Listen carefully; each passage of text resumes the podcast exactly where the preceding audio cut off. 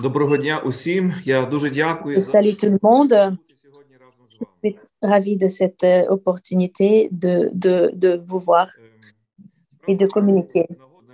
Pour- le- Pour nous, les Ukrainiens, euh, la possibilité de parler avec euh, le monde, avec les journalistes, c'est euh, le, c'est le, le fait de sentir euh, pas seul et de voir que le monde compatit euh, à notre euh, souffrance et que le monde est avec nous. Et il est très important pour nous de témoigner ce qu'on vit en Ukraine.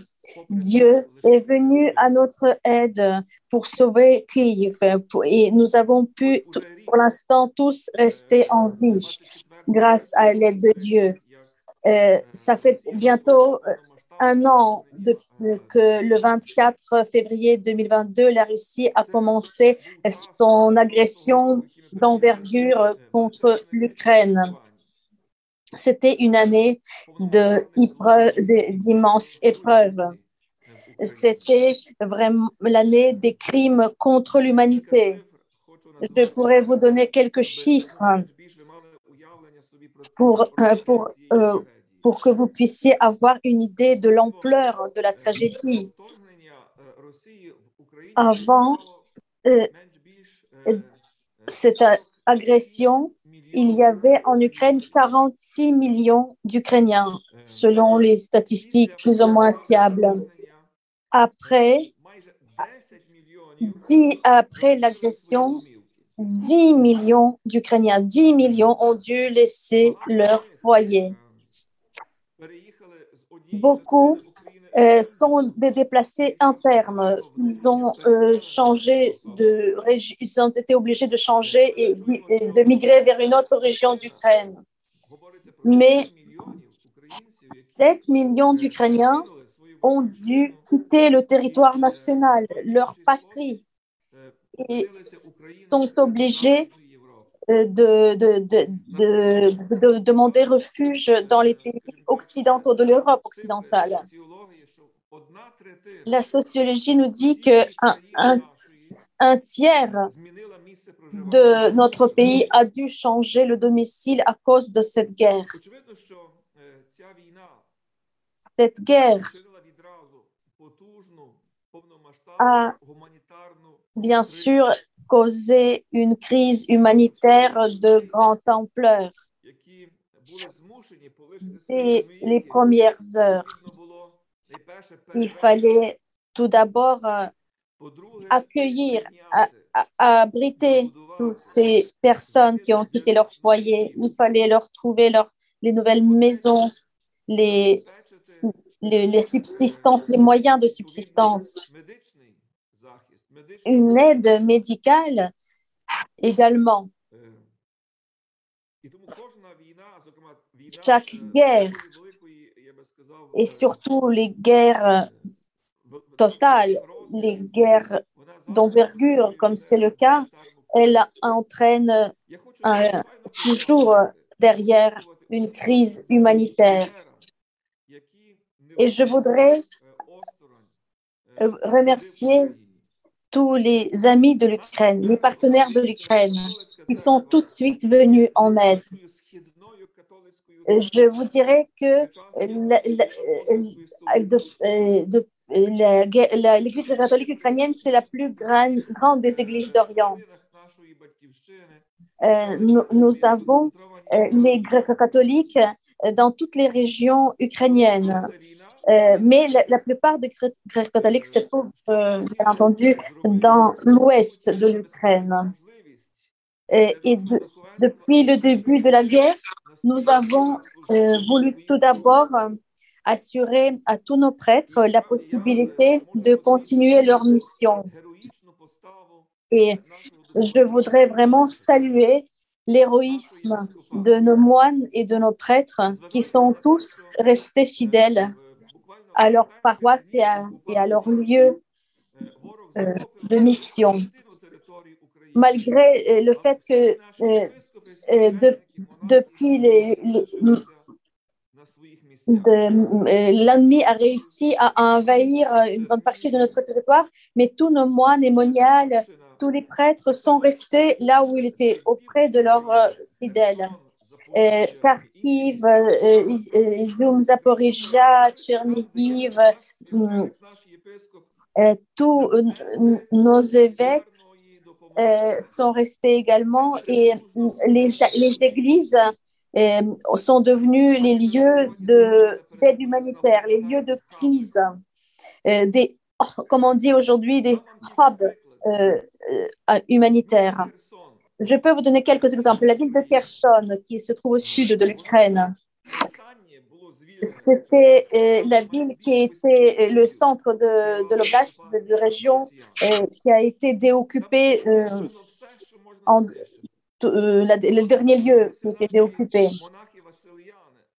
Euh, mais pendant l'occupation, euh, nos moines euh, euh, de Saint-Basile, de l'ordre de Saint-Basile, euh, sont restés sur place pendant l'occupation et, et- jusqu'à mois de mai, nous avons pu, le contact a été coupé avec la ville de Kherson et l'Ukraine n'était plus capable euh, de acheminer des convois humanitaires. Eh bien, et, eh bien, il y avait quand même euh, les euh, guichets bancaires euh, où le lien n'était pas coupé et on arrivait à transférer l'argent pour que la cantine qui fonctionnait pour tout le monde, qui était gérée par les moines, puisse continuer à fonctionner. Ensuite, quand même ça, ce lien bancaire a été coupé par les Russes, euh, les, moines euh, ont établi le, les contacts avec les agriculteurs locaux, avec les fermiers, et ils continuaient à servir au moins 300 jusqu'à 400 repas par jour pendant toute la période de l'occupation. Un autre exemple, au, nord-est, il y a euh, c'est une ville euh, qui se trouve à 20 euh, kilomètres de la frontière avec la Russie. Avec une providence divine, avec une providence divine, cette ville, euh, les Russes sont passés à côté, ils n'ont pas occupé cette ville. Et dans cette euh, cette agression russe continue d'ailleurs pour cette ville. Euh, L'artillerie, les bombarde- bombardements continuent de pilonner cette ville. Et, dans cette ville, il y a notre évêque, euh, évêque euh, Vassil Toujdevets, et dans, euh, entre 2000 jusqu'à 3000 certains jours dans euh, l'église euh, de cette ville reçoit l'aide humanitaire quotidiennement. Évidemment, c'est une logistique ultra complexe, comment acheminer cette ville. Mais la cathédrale principale de cette ville, elle s'est transformée en un énorme dépôt, dépôt de l'aide humanitaire rempli de, de colis. Et, et vous imaginez, la cathédrale, ça a beaucoup d'auteurs. Ça peut faire euh, vraiment euh, une, euh, un magasin en hauteur assez impressionnant. Combien de colis on peut stocker, combien de nourriture. Eh bien, voilà, c'est comme ça que la cathédrale peut nourrir quotidiennement jusqu'à deux, entre 2 et 3 000 personnes. Et dans cette ville, euh, avant la guerre, il y avait 450 000 personnes qui habitaient. Euh, et, maintenant, nous avons un espoir, un espoir donc avec la déoccupation du nord-est de l'Ukraine et de, et de l'est. euh, Nous avons espoir, mais euh, pour l'instant, la ville est, euh, quasi morte. Il n'y a pas d'activité économique. Et pour les euh, gens qui restent sur place, la seule possibilité de survivre, c'est de euh, survivre grâce à l'aide humanitaire. C'est pour ça que je voudrais encore et encore remercier nos fidèles amis qui sont venus en aide, qui sont venus en aide à notre Église et à nos gens et qui ont pu euh, de manière formidable euh, euh, et dans des délais absolument incroyables par, par la rapidité d'acheminer cette aide jusqu'à l'Ukraine pour sauver des vies. C'est un véritable miracle de providence, un véritable miracle de providence qui est arrivé pour, pour éviter, pour empêcher la catastrophe. громадських організацій, так само ефективній діяльності державних механізмів, ми сьогодні не маємо жодного випадку, щоб хтось в Україні помер з голоду. Aujourd'hui, nous n'avons plus de cas où euh, quelqu'un peut mourir de faim en Ukraine ou euh, de froid. Même, mais vous savez très bien que euh, l'armée russe détruit systématiquement l'infrastructure critique de nos villes. Toutes les deux, trois semaines, il y a des frappes de missiles de masse sur tout le territoire de l'Ukraine. Et aujourd'hui, Presque 50% de tout le système énergétique ukrainien est détruit. Dans Toutes les villes, toutes les villes et dans tous les villages, euh, aussi bien à Kiev qu'à Odessa, Kharkiv, Lviv, Ivano-Frankivsk, nous connaissons un réel déficit euh, d'électricité, de l'énergie. Presque près de 8 heures, par jour ou 10 heures par jour, nous n'avons pas d'électricité. Et cela signifie que euh, nous n'avons pas d'eau et euh, les personnes ne peuvent pas se préparer à manger. La plus grande partie de la journée, nous passons dans le noir. Mais malgré ces conditions, mais nous euh, tenons,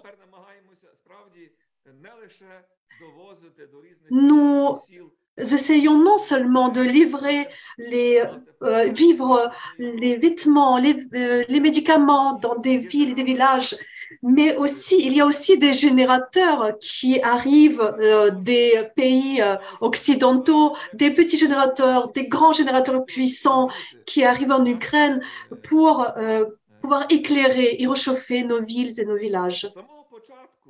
Depuis le tout début de la guerre, les Ukrainiens se posaient la question, Pourquoi? Quel est le but poursuivi par la Russie en attaquant l'Ukraine? Pourquoi faire? Pourquoi toutes ces victimes? Pourquoi toutes ces grandes destructions? Malheureusement, Je dois dire que la propagande russe répond à ces questions euh, d'une manière horrible. Et je pense que cela ne peut laisser euh, personne indifférent. Depuis le début, la Russie a dit un- a prononcé un terme de dénazification de l'Ukraine. Nous nous sommes posé la question, mais qu'est-ce que cela signifie? Que veulent-ils faire de nous? Et euh, les représentants officiels qui tentaient euh, d'expliquer même au peuple russe euh, ce que cela signifie. Ils mettaient en première place le, le refus de, de l'existence du peuple ukrainien en tant que phénomène historique, puisque euh, il a été dit que les Ukrainiens, en tant qu'un groupe ethnique avec leur propre langue, leur propre culture, leur histoire, n'existent pas. Pour être ukrainien, être ukrainien, cela signifie être adepte d'une euh, certaine idéologie et non pas euh, une partie, euh, faire partie d'un peuple. Ceux qui se disent être ukrainiens, en fait, c'est les mêmes Russes, mais un peu hérétiques. C'est pour cela que l'agresseur russe euh, veut rééduquer ceux qui se disent être ukrainiens ou sinon euh, les exterminer. Et malheureusement, euh, je dois dire que l'armée russe, d'une manière systématique, applique ce, euh, cette politique génocidaire euh, lors de leur présence sur le territoire ukrainien. Partout où les Russes ont pu occuper une partie d'un territoire ukrainien, la première chose qu'ils faisaient, il créait des chambres de torture. Nous sommes devenus témoins euh, d'atrocités de, masse, de meurtres de masse. Et je pense que aujourd'hui, le monde entier connaît les villes satellites de Kiev euh, comme Boucha, comme Irpin, comme Borodianka, Ostomel. Ce sont des villes qui sont qui se trouvent à 20 km de euh, euh, ma cathédrale, de l'endroit où je me trouve, d'où je vous parle. Dès que ces parties de l'Ukraine ont été libérées, je me suis rendue tout de suite sur place. Et personnellement, je suis devenue témoin euh, de, euh, euh, de représentations apocalyptiques horribles, des personnes, des corps de, des personnes torturées, tuées, qui, étaient, qui jonchaient les rues, les, fosses communes immenses où il y avait des jeunes gens avec des bras, les mains liés, avec des traces de, balles dans la nuque. Et euh, en me tenant sur le bord d'une fosse commune, j'ai demandé, mon Dieu, pourquoi? Et je dois vous dire qu'à un moment, j'ai vécu euh, un instant euh, d'une responsabilité. Je me suis identifiée avec ces personnes qui étaient dans cette fosse commune parce que je savais pertinemment que je devais être à leur place et je me suis poser la question pourquoi moi je suis en vie? Et eux, ils sont là et ils sont morts. Nous savons euh, tous, euh, tous euh, les leaders des chefs d'église, qu'on était tous dans les listes de personnes à exterminer, puisque c'était dans les premiers points que les Russes voulaient réaliser.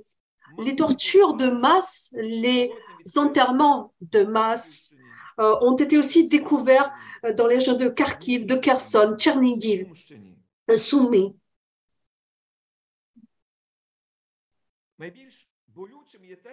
Le plus douloureux, c'est que ce sont exactement les territoires qui sont peuplés surtout euh, d'Ukrainiens russophones, qui parlaient russe mais qui s'identifiaient comme Ukrainiens même eux, même eux, ils n'avaient pas droit à la vie selon l'occupant russe.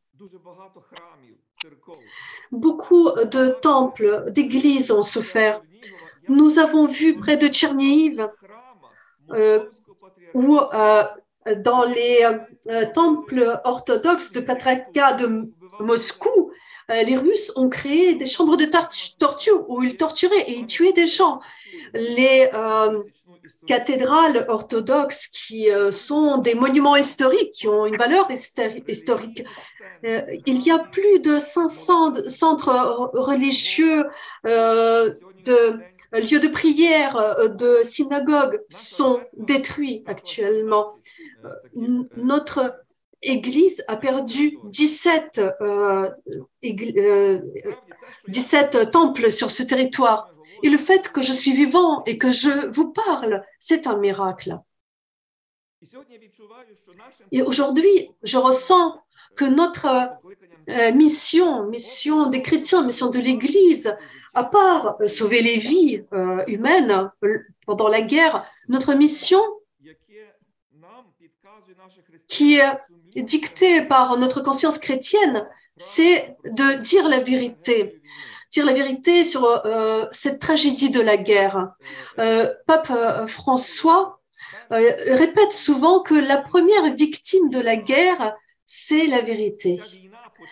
Et cette guerre a commencé non pas avec les premiers tirs ou premiers bombardements, elle a commencé par le mensonge, le mensonge qui a été transformé en une arme, à des balles. Euh, bien avant le 24 février, euh, ce mensonge a commencé à fusiller l'Ukraine, l'Europe et le monde entier. Et nous espérons sincèrement que euh, Seigneur nous permettra de tenir. Les Ukrainiens n'ont pas d'autre chance de rester en vie. Nous devons euh, emporter cette guerre inégale et nous remercions, nous vous remercions tous, tous ceux qui ne sont pas indifférents face à cette tragédie, immense tragédie qui se joue à l'est de l'Europe. Euh, une tragédie qu'on peut appeler sans aucun doute une guerre coloniale du troisième millénaire et qui a lieu en Europe. Une guerre déclenchée par la Russie contre le peuple ukrainien afin de l'anéantir et l'exterminer en tant que phénomène historique et de nous enlever le droit à l'existence. Mais nous croyons que nous tiendrons. Nous avons le foi, ce que euh, le Seigneur qui nous a donné euh, le droit d'existence nous aidera à euh, continuer à exister. Merci à vous.